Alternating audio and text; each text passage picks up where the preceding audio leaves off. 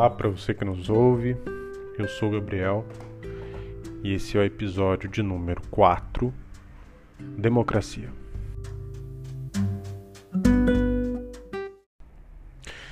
Bom, para a gente começar o nosso diálogo sobre esse, essa maneira de governar, esse sistema de governo, é importante a gente é, conhecer um pouco da etimologia e da, da origem do, da palavra, né, da origem do próprio sistema.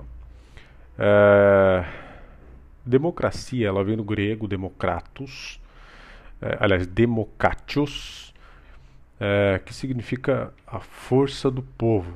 Né, então, é, em tese, a democracia ela significa que todo indivíduo tem o direito de participar da política ou da coisa pública. Lembrando que força não significa razão. Então, é dessa forma que a gente é, acaba confundindo um pouco e dizendo que a democracia ela é o melhor método para se governar, né, um, uma sociedade, um país, um estado. No entanto, ela, ela é soberana sobre a força, sobre a vontade da grande maioria uh, daqueles que fazem o voto. No caso do Brasil, né, que é a nossa realidade, eh, uh, 100% dos cidadãos acima de 18 anos precisam votar. Uh, o ponto que eu, que eu acho bem interessante é dizer que eh, 51 30% da população, ou da vontade da população, ou 70%, ou até mesmo 100% da população, dessa vontade, ou seja, quando a gente vota e dá lá o, a, o percentual de votos, isso, isso, não significa necessariamente que é a nossa razão. É apenas a nossa vontade. E é exatamente por isso que a gente acaba. É, elegendo algumas pessoas que que nos causam problemas, né? A democracia, ela tem a origem na Grécia antiga. Ao mesmo tempo que origina-se a democracia, também origina-se a república na, na, na, em Roma, tá? É mais ou menos ali na mesma na, no mesmo período, tá? Então, é, a democracia, ela mais precisamente em Atenas, onde para se escolher aqueles que fariam parte das coisas públicas, é, sorteavam-se os nomes daqueles candidatos. Era feito a priori por sorteio, o que é curioso, né? porque segundo os gregos antigos eles diziam que esse é o método mais imparcial e eu concordo através da, do sorteio, mas é o método mais imparcial de se escolher alguém. É, nem todas, claro que nem todas as vagas eram preenchidas, nem todas as vagas ou cargos eram preenchidas através de sorteio. Aqueles cuja atividade é, eram para fins militares e comerciais, por exemplo, haviam as votações e nessas votações, onde é, alguns cidadãos, e não eram todos naquela época, porque a, diferença entre a democracia grega e a, de, a democracia atual é que, é, trazendo para a nossa realidade brasileira, aqui a gente, todo cidadão com 18 anos, ele participa, porque ele, é, teoricamente, ele é um cidadão ativo, né? É, legalmente ativo.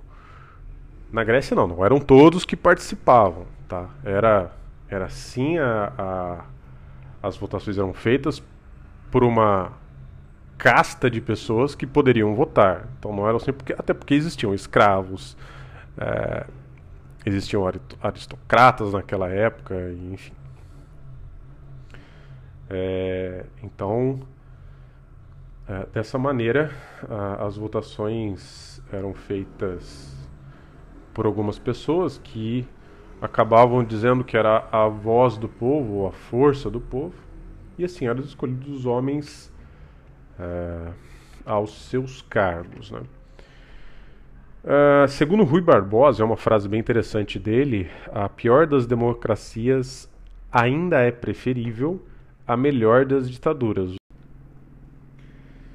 Segundo Aristóteles, no seu livro Política, que eu recomendo a leitura, é, existem também alguns tipos de governo possíveis, analisando ali os regimes do seu tempo. É, e para ele existem três formas de governos possíveis, que é o governo de um, monarquia, o governo de alguns, a aristocracia e o governo de muitos, que é a politeia. É, no entanto, cada uma dessas formas aí também podem ser corrompidas degradadas, formando então o que ele é, nomeou de tirania, oligarquia e democracia, respectivamente. Então, ainda sobre o pensamento de Aristóteles, a versão menos corrompida do governo possível nesse mundo real é a politeia. A politeia, governo de muitos, é, ela se caracteriza como democracia quando existe a corrupção. É claro que é, qual que é a, a, diferença entre democracia e politeia? Bom, segundo o filósofo, a democracia, assim como todas as formas de governo, os indivíduos agem somente em, em seu próprio interesse, seu próprio benefício, ou de pequenos grupos, enquanto de enquanto que num governo virtuoso os indivíduos se preocupam com o bem-estar da sociedade como um todo. Então a, a politeia, ela que é o governo de muitos, ela seria claro que num sistema virtuoso e que acaba sendo utópico, é um governo que se preocupa com o bem-estar de todos. Trazendo para o mundo real, ele torna-se democracia porque a gente tende a ter é, interesses próprios, né? O que me lembra uma frase muito famosa do Winston Churchill, é, que é mais ou menos assim: né? muitas formas de governo foram tentadas e serão testadas nesse mundo de pecado e aflição. Ninguém finge que a democracia é perfeita ou onisciente. De fato, disse que a democracia é a pior forma de governo, exceto todas as outras formas que foram testadas de tempos em tempos. O Churchill ele foi um estadista militar, herói de guerra e historiador britânico. 1874, morreu em 1965. Isso acaba sendo uma verdade e eu concordo plenamente com essa frase dele. E também concordo com Aristóteles com a definição, que é uma, é uma, uma definição bem justa, bem correta, né? É, a gente tende a colocar os nossos próprios interesses em primeiro lugar e atendendo os nossos interesses, depois a gente vê se se é possível ou não atender o, o interesse de um ou bem-estar comum, né? Hoje a gente pode perceber que, ainda que a gente vote para, para, para as eleições, é, num mundo perfeito, aqueles que, que nos governam deveriam governar para nós, né? governar para o povo. O que acaba não acontecendo, na minha opinião, não é porque eles são corruptos ou porque eles são uh, pessoas do mal, mas porque a gente os coloca lá e, e eles são um reflexo daquilo que a gente é. Então, uma vez que a gente coloca pessoas corruptas no governo, nós, é, consequentemente, somos uma sociedade corrupta. A partir do momento que você suborna um policial, a partir do momento que você burla uma lei, ou que você deixa de pagar algum tipo de imposto e burla esse imposto, é, ou seja, você não aplica aquilo que necessariamente deveria ser feito sendo justo ou não, é, você não aplica, então você é corrupto. E em, na maioria dos casos as pessoas acabam votando com o pensamento de que, ou, ou com a indagação ao candidato que é: se eu votar em você, qual benefício eu terei? Quando a pergunta correta seria: o que você tem de proposta para o bem comum? E aí, claro, colocando cada indivíduo em seu devido lugar, uh, se para um vereador qual é a tua qual é a tua proposta para o bem da cidade, né? porque ele não vai conseguir fazer nada né?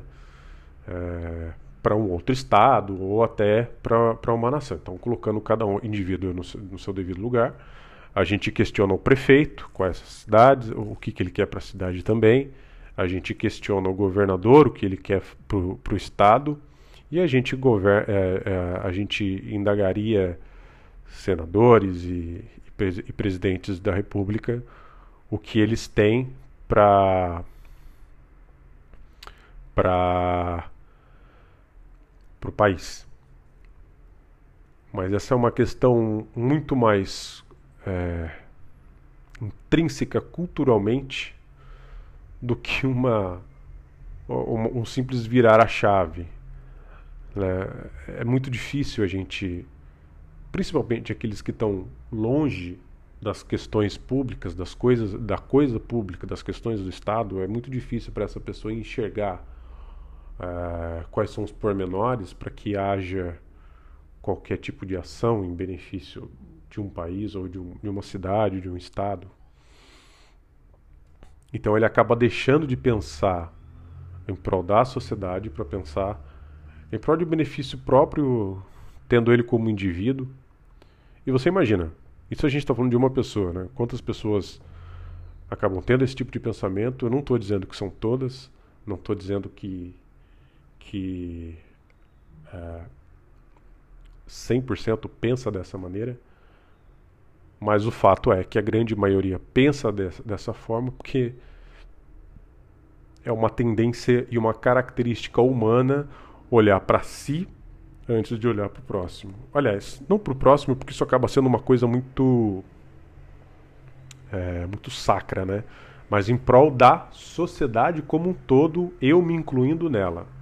Não é, não é apenas olhar para o próximo.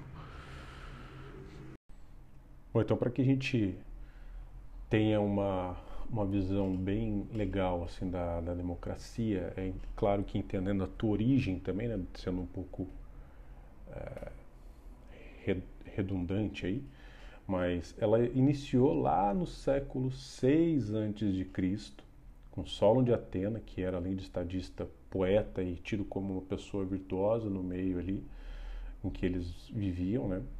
O, o Solon ele dividiu uma das, das suas uh, reformas políticas foi que ele dividiu a, as classes uh, de acordo com a sua riqueza e deixou os pobres que não tinham é, riqueza alguma ou muito pouca, ele isentou essa classe de impostos, o que fez dele uma pessoa mais popular entre, entre todos ali na época.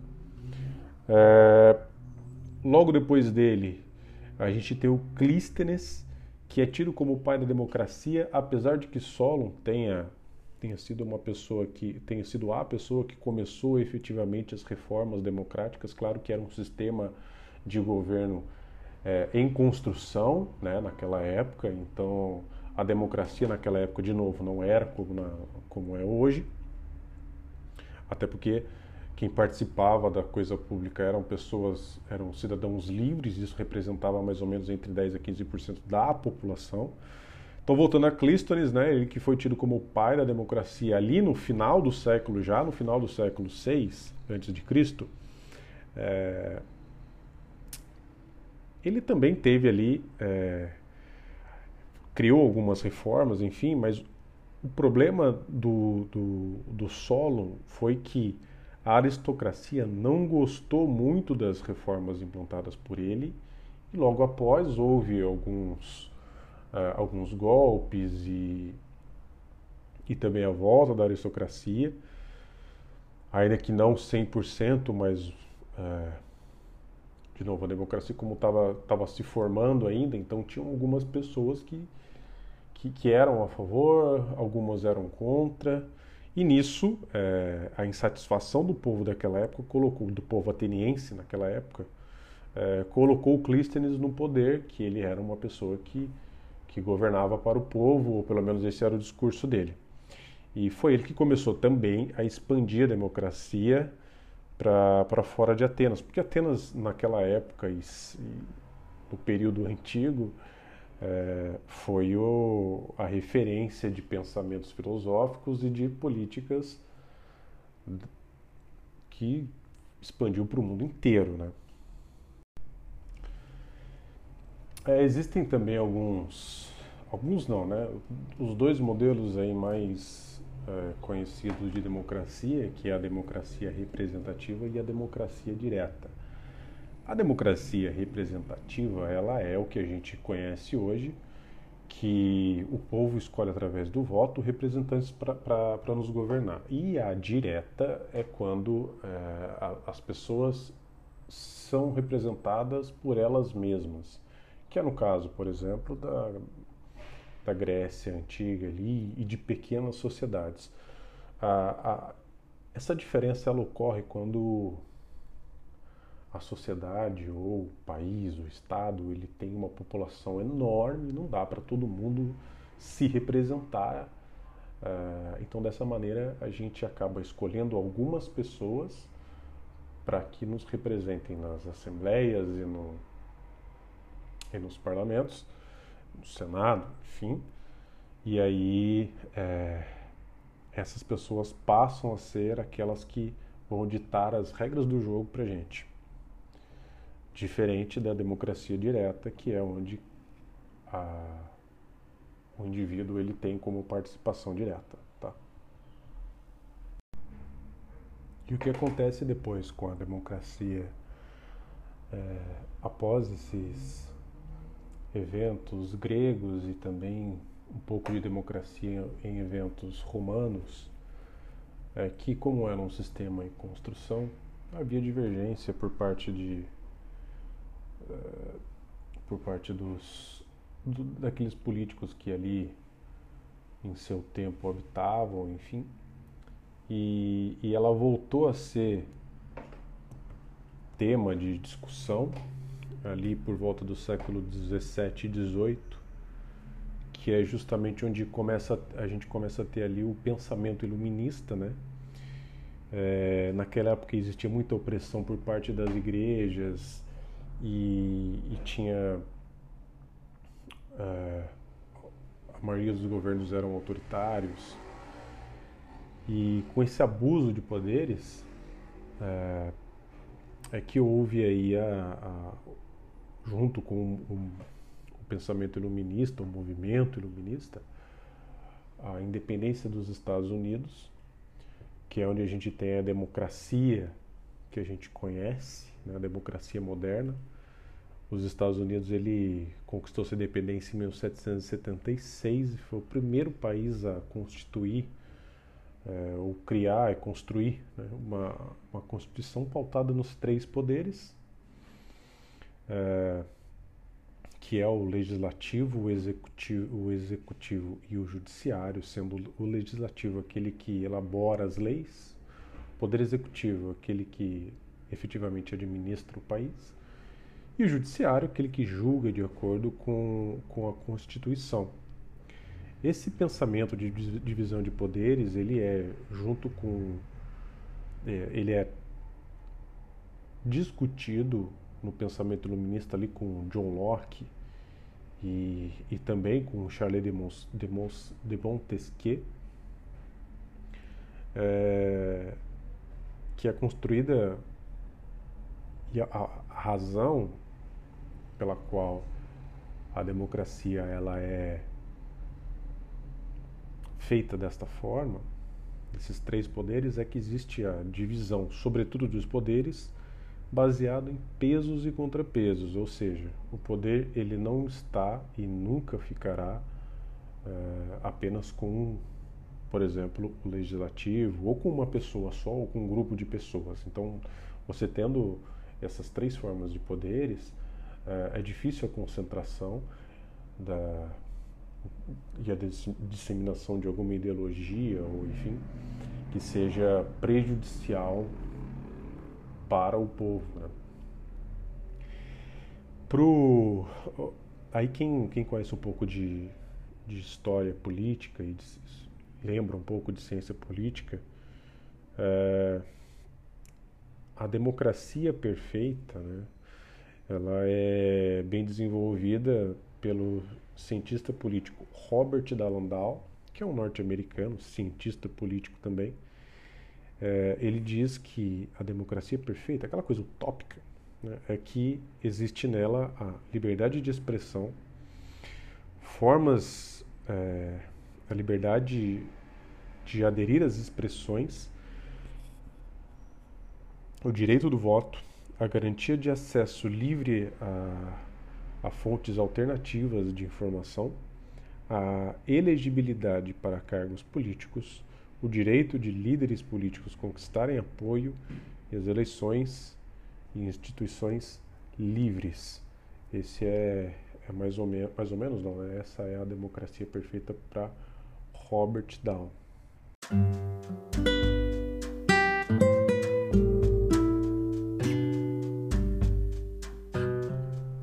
Fica para a gente aqui de, de, de, reflexão é que a importância é, da gente como, como uma sociedade é entender que essas pessoas que eu citei são pessoas que tiveram muito trabalho, né, trabalho árduo, trabalho difícil, Muitas delas morreram para conquistar alguns direitos que a gente hoje tem, alguns direitos civis, políticos e, e sociais.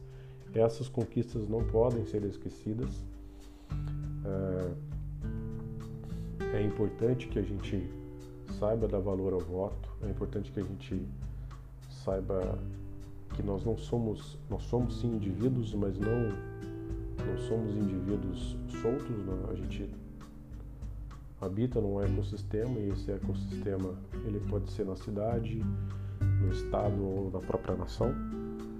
E, e esse direito, ainda que aqui no Brasil seja obrigado a, a, votar, o que na minha, no meu entender, isso nos tira um pouco o direito, né? Porque qual, a partir do momento que você é obrigado a fazer alguma coisa, isso não, não é ser um direito, né? Passa a ser uma obrigação e tudo que é obrigação não é um direito. O direito você faz o que você quiser. No meu pensamento, nós não deveríamos ter eleições obrigatórias, elas deveriam ser facultativas, vota quem quer.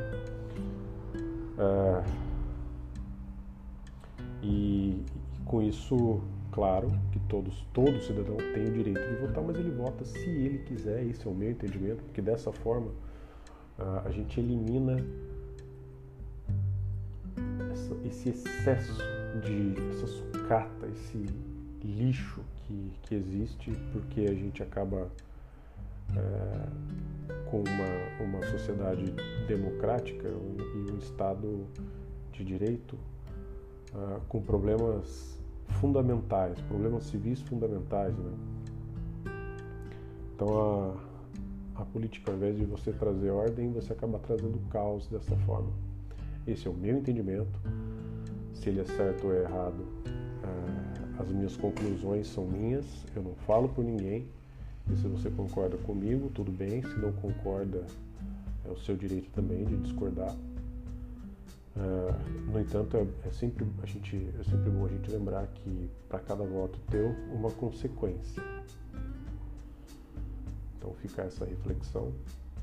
Espero que o seu dia seja regado de muita luz e obrigado por esse diálogo.